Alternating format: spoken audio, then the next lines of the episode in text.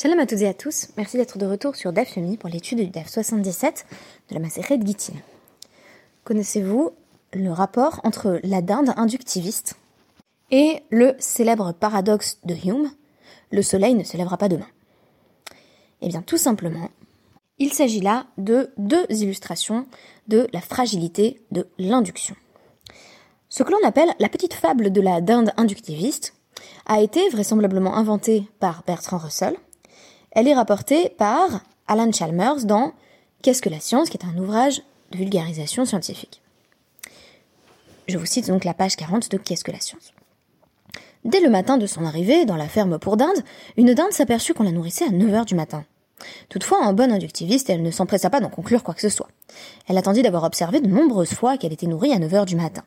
Et elle recueillit ses observations dans des circonstances fort différentes. Les mercredis et jeudis, les jours chauds et les jours froids, les jours de pluie et les jours sans pluie. Chaque jour, elle ajoutait un autre énoncé d'observation à sa liste. Sa conscience inductiviste fut enfin satisfaite, et elle recourut à une inférence inductive pour conclure Je suis toujours nourrie à 9 heures du matin. Hélas, cette conclusion se révéla fausse d'une manière indubitable quand, une veille de Noël, au lieu de la nourrir, on lui trancha le cou. En d'autres termes, la seule chose que la dinde pouvait déduire du fait qu'on l'avait toujours nourrie jusqu'ici à 9 heures du matin, c'est qu'on l'avait toujours nourri jusqu'ici à 9h du matin. En réalité, il n'y a pas lieu de proposer une véritable induction, et par conséquent, d'essayer d'inférer un avenir possible où la dinde serait de nouveau nourrie à 9h du matin le lendemain. Et pourtant, on pourrait dire, cette fois-ci en bon probabiliste, que si on a toujours été nourri à 9h du matin toute sa vie, forte est la probabilité qu'il en soit de même le lendemain. La fable de la dinde inductiviste prête à rire puisqu'on devine d'emblée que l'induction de la dinde sera fausse. Quelque chose en nous laisse présager de la triste fin d'une pauvre petite dinde dans une ferme pour les dindes. À l'inverse, l'enquête sur l'entendement humain, section 4 de David Hume, pose ce qui semble être un paradoxe, à savoir, le contraire d'un fait quelconque est toujours possible, car il n'implique pas contradiction, et l'esprit le conçoit aussi facilement et aussi distinctement que s'il concordait pleinement avec la réalité.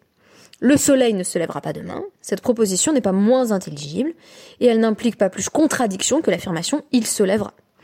Nous tenterions donc en vain d'en démontrer la fausseté.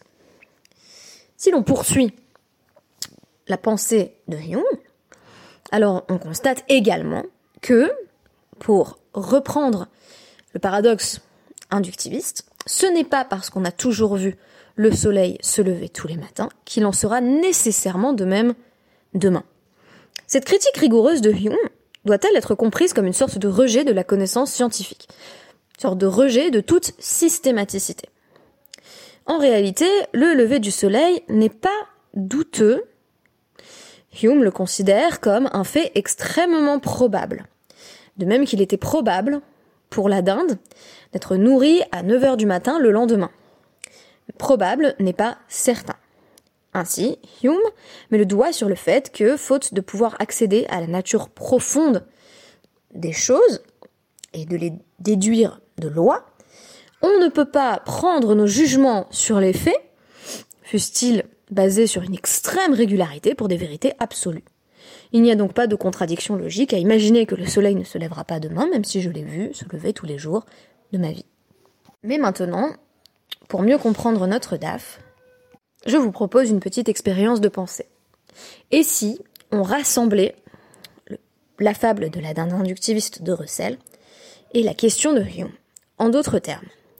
Et si au lieu de poser la question de si la dinde va être nourrie le lendemain à 9h, on posait la question de une dinde qui a toujours observé que le soleil va se lever le lendemain matin.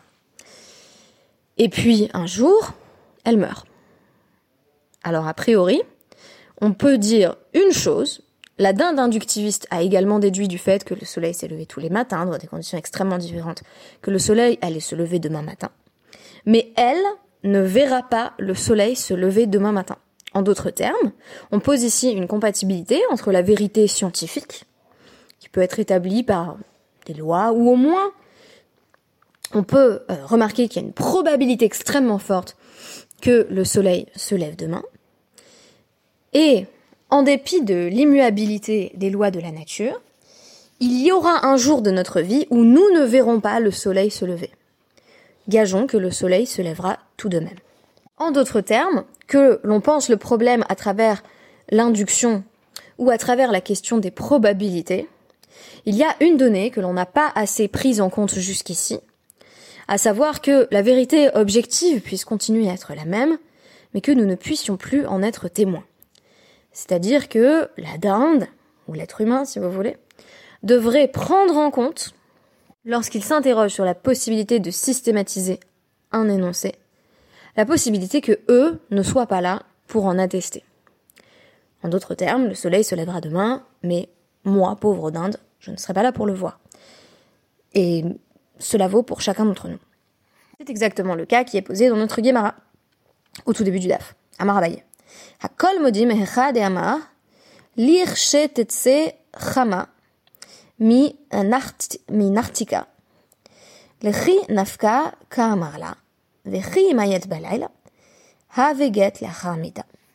Selon Abaye, tous les sages sont en accord sur le point suivant. Alors, il est toujours question du divorce altenai, des divorces conditionnels que euh, un mari entend remettre à son épouse en disant si la condition est remplie, alors tu peux prendre ce document et ce sera ton acte de divorce. Si la condition n'est pas remplie, tu n'as pas d'acte de divorce et donc euh, nous sommes euh, toujours mari et femme. Hum, à voir, puisqu'il y a des cas où en réalité le mari est bel et bien décédé, donc elle serait veuve et non divorcée. Tout dépend, là encore, de la formulation. Alors, on a un mari qui dit Quand le soleil se lèvera demain matin, littéralement, quand le soleil sortira de son fourreau, langage très poétique, tu seras divorcé. Donc en gros demain matin.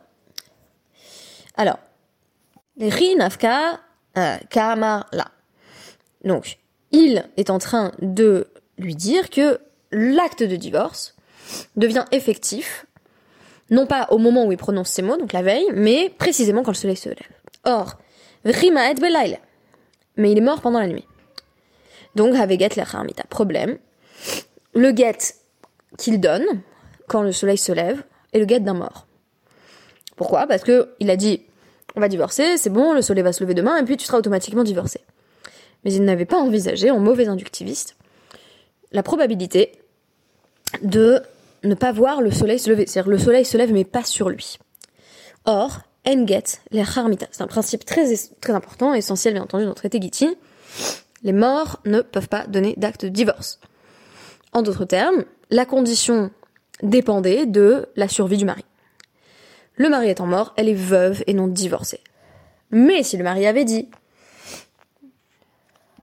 Almenat chama euh, minartika, là, à condition que le soleil se lève demain matin, littéralement que le soleil sorte de son fourreau demain matin, il dit cela, mais C'est-à-dire que il met simplement une condition pure en disant rétroactivement si le soleil se lève demain matin, tu seras divorcé depuis la veille. C'est le langage dit de Mershav.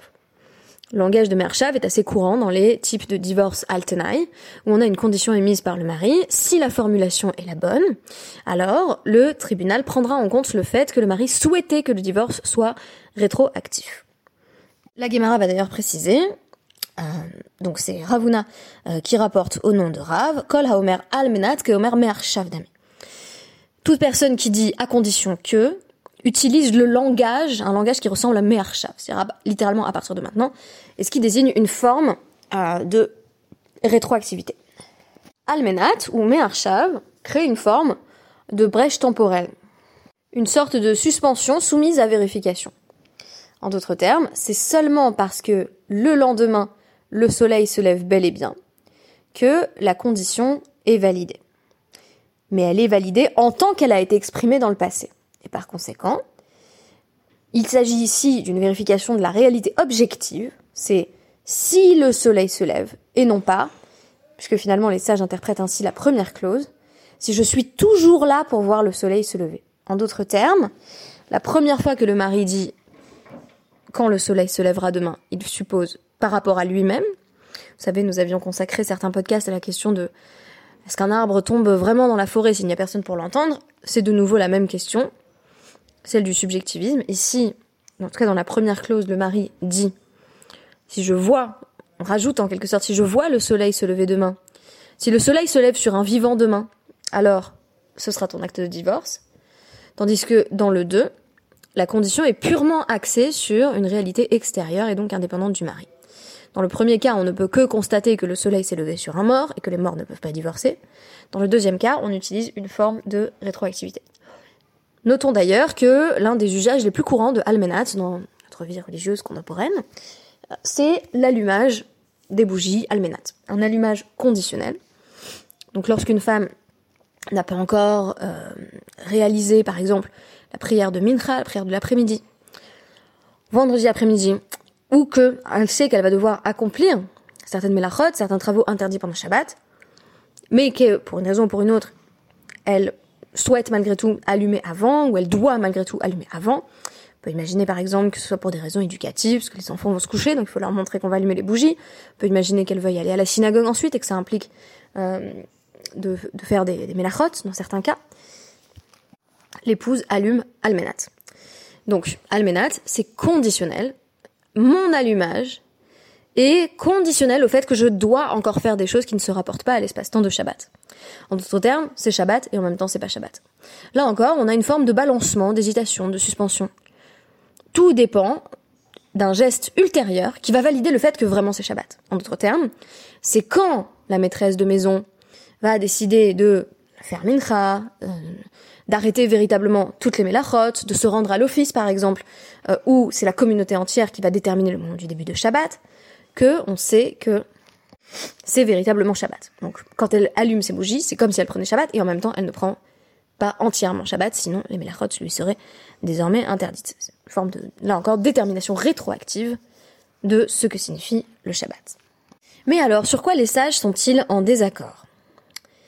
Les Tanaïm se sont euh, disputés sur le point suivant. Lo euh, nechlaku et la be.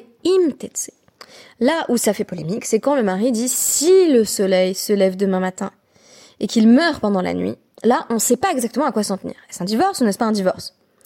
En d'autres termes, si très proche de almenat, ne fonctionne pas exactement de la même manière, puisqu'on va se poser la question de savoir si le soleil s'est vraiment levé pour le mari, alors qu'il était mort le lendemain matin. Mar Savarla Kerabi de Dehama. On a un sage, qu'on va d'ailleurs appeler euh, les sages, c'est-à-dire la majorité des sages, qui suivent l'avis de Rabbi Yossé, en vertu duquel Zmano Shel Shtar qui affirme que c'est la date inscrite sur le contrat qui, euh, qui fait foi, qui a valeur de, détermination euh, de la validité du contrat, et donc donc c'est comme s'il y avait écrit euh, sur l'acte de divorce euh, à partir d'aujourd'hui, si je meurs, ce sera ton acte de divorce. Donc c'est comme si on avait inséré une clause rétroactive. Donc on va comparer deux énoncés, à savoir à partir de ce jour si je meurs et à partir de maintenant si je meurs. Nous disons que c'est la même chose. Mar lo savar et on a euh, l'avis, d'ailleurs, qui est exprimé dans la Mishnah, qui est un avis anonyme, euh, qui est contre Rabbi Yossé, qui est im qui nous dit que l'acte de divorce ne saurait être valide parce que c'est comme si le mari avait dit si je meurs, tu seras divorcé.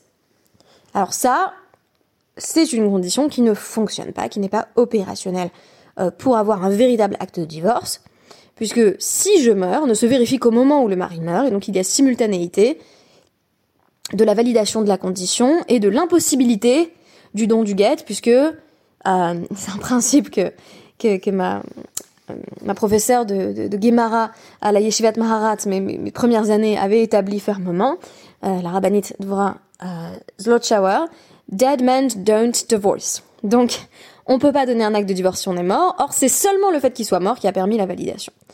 Donc ça ne marche que si on pose une validation rétroactive. En d'autres termes, le problème de imtetse, si le soleil se lève, présente deux interprétations. Soit on constate rétroactivement que le soleil ne s'est pas levé sur ce mari, puisqu'il est mort pendant la nuit. Mais du point de vue de la réalité objective, quand le mari a dit si le soleil se lève demain matin, il était encore vivant. Et donc la condition peut être vérifiée par rapport à un sujet encore vivant, qui est donc en mesure euh, d'opérer une forme d'induction. À l'inverse, dans la deuxième option, imtetse est comparé à immati. Donc, si le soleil se lève, au moment où le soleil se lève, il faut vérifier si on a un mari mort ou un mari vivant. Si on a un mari mort, c'est que c'est un mari qui ne peut pas divorcer par définition. Euh, si on a un mari vivant, la question ne se poserait même pas ici, il n'y aurait pas vraiment de complexité. Donc c'est comme s'il avait dit immati. Le lever du soleil permet ou crée l'occasion de vérifier qu'on a toujours un mari en mesure de remplir la condition qu'il avait énoncée, à savoir être toujours vivant au moment où le soleil se lève. En guise de conclusion, j'évoquerai une question que je me suis posée à la lecture de ce passage. Que le mari avait-il en tête au moment où il a émis cette condition spécifique? Quand le soleil se lèvera demain, ou si le soleil se lève demain, ce qui n'est évidemment pas la même chose, tu seras divorcé. Le mari est-il une dinde inductiviste? Est-il parti du principe que, puisque le soleil s'est levé tous les jours, il allait également se lever le lendemain matin et par conséquent, a-t-il simplement dit le divorce est aussi inéluctable que le lever du soleil le lendemain. Le cas échéant, c'est un peu, si vous me permettez euh, d'employer cette expression, le dindon de la farce.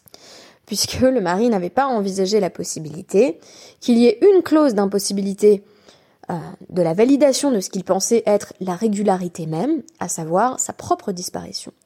En d'autres termes, c'est comme si le mari avait dit c'est aussi sûr qu'on va divorcer demain que euh, le lever du soleil, et il n'avait pas envisagé que lui-même ne serait pas nécessairement présent pour assurer la continuité de la transmission de ce contrat de divorce, étant lui-même mort et par conséquent ne voyant jamais le soleil se lever sur lui. Si c'est le cas, que dire du divorce conditionnel? Un mari qui a posé que je sois mort ou vivant, en tant que je suis sujet maintenant, si le soleil se lève demain, tu seras divorcé.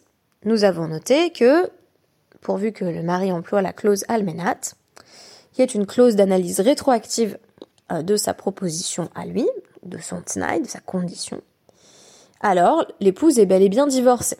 En d'autres termes, ici, le mari a en quelque sorte rendu inéluctable le divorce en le rendant indépendant de sa présence ou de son absence à lui-même. C'est comme si le mari appuyait la réalité du divorce sur une forme de réalité empirique ou objective en dehors de lui. En d'autres termes, les conditions de vérification c'est-à-dire est-ce que le soleil va se lever demain, sont décorrélés de sa présence à lui, ou non. Que je sois vivant ou pas demain, tu seras divorcé. Le cas de la dinde inductiviste présente les limites suivantes. En réalité, ce sont les propriétaires de cette dinde qui décident si elle va être nourrie à 9h le lendemain matin ou pas. Dans le cas du lever du soleil, à moins que l'on présuppose une forme de Hashgacha, de providence, qui choisissent tous les matins euh, que euh, le soleil se lève à une heure spécifique, on a affaire à une simple validation rationnelle de principes et de lois qui ne relèvent pas d'une volonté extérieure. En d'autres termes, il n'y a pas quelqu'un qui claque des doigts pour faire se lever le soleil demain. Bien sûr, on me répondra que Hachem renouvelle constamment la création mais la plupart des commentateurs, et même il me semble le Malbim que j'avais beaucoup étudié sur, sur Télim, estiment que euh, Hachem, dans son renouvellement du monde, le confirme euh, dans des règles et dans une régularité qui font que, a priori, le soleil se lèvera, demain matin. Considérons donc les raisons qui font que l'on se moque de la dinde de recel. On se moque de cette dinde parce que, je le disais, on sait bien qu'elle va mourir. On sait bien qu'elle a toutes les bonnes raisons de supposer qu'elle sera nourrie à 9h du matin tous les matins de sa vie, et on sait aussi ce qu'il va advenir de cette pauvre dinde. Et en même temps, spontanément, on a tendance à dire, mais bien sûr que le soleil se lèvera demain matin. Alors, est-ce qu'on est à la fois dinde et pas dinde? Voyons cela de plus près. En réalité, que ce soit dans une conception purement scientifique du réel, ou en vertu d'une vision de la providence qui estime que Dieu confirme les lois de la nature dans leur régularité, dans leur stabilité, force est de constater que on aurait tort d'être inductiviste pour ce qui dépend d'une volonté extérieure directe. Par exemple, ce n'est pas parce que mon mari, euh, euh, depuis le début de notre mariage, m'a apporté un bon chocolat chaud tous les matins au réveil, qu'il va forcément faire de même. Je ne sais pas si vous avez déjà noté, ceux qui sont parents parmi vous, cette tendance qu'on a à essayer d'être inductiviste euh, quand ça marche pas vraiment, notamment avec les bébés. On dit euh, oui oui, euh, il elle fait sa sieste à telle heure parce que on l'a vu trois jours de suite. Et puis évidemment, ce genre de pattern disparaît bientôt. Ça fait d'ailleurs partie de la logique du développement de l'enfant. Et donc, en ce sens, on doit ne pas être la dinde qui fait tout reposer finalement sur autrui. Et donc sur une forme d'agentivité extérieure qui n'est pas du tout la transcendance divine, mais bien des personnes en chair et en os. À l'inverse, la la confiance en Dieu, peut aussi présupposer que on affirme que à moins qu'il y ait un miracle, un bouleversement euh, des lois de la nature, le soleil va bien se lever demain matin. La providence nous l'assure, ou du moins nous permet d'estimer que c'est très probable. Mais on ne peut jamais être absolument certain que cette stabilité des lois de la nature m'inclut. En d'autres termes, oui, il est possible que le soleil se lève demain matin, mais que je n'en sois pas témoin. Je dirais même plus. La question de savoir si le soleil va se lever tous les jours, pour l'éternité, est une question qui relève de recherches assez complexes de questions, par exemple, dans le cadre théologique sur la providence, le maintien des lois de la nature, mais aussi la possibilité que notre soleil en vienne à mourir, tout simplement. Dans, sans doute, quelques millions d'années. En revanche, il est une absolue certitude. Un jour, le soleil se lèvera et je ne serai plus là. C'est ce qui nous invite, là encore, à ne pas faire tenir toute notre expérience du monde sur nos ressentis personnels et à ne pas dépendre outre mesure de jugements préconçus et d'idées inductivistes hâtives. Merci beaucoup et à demain.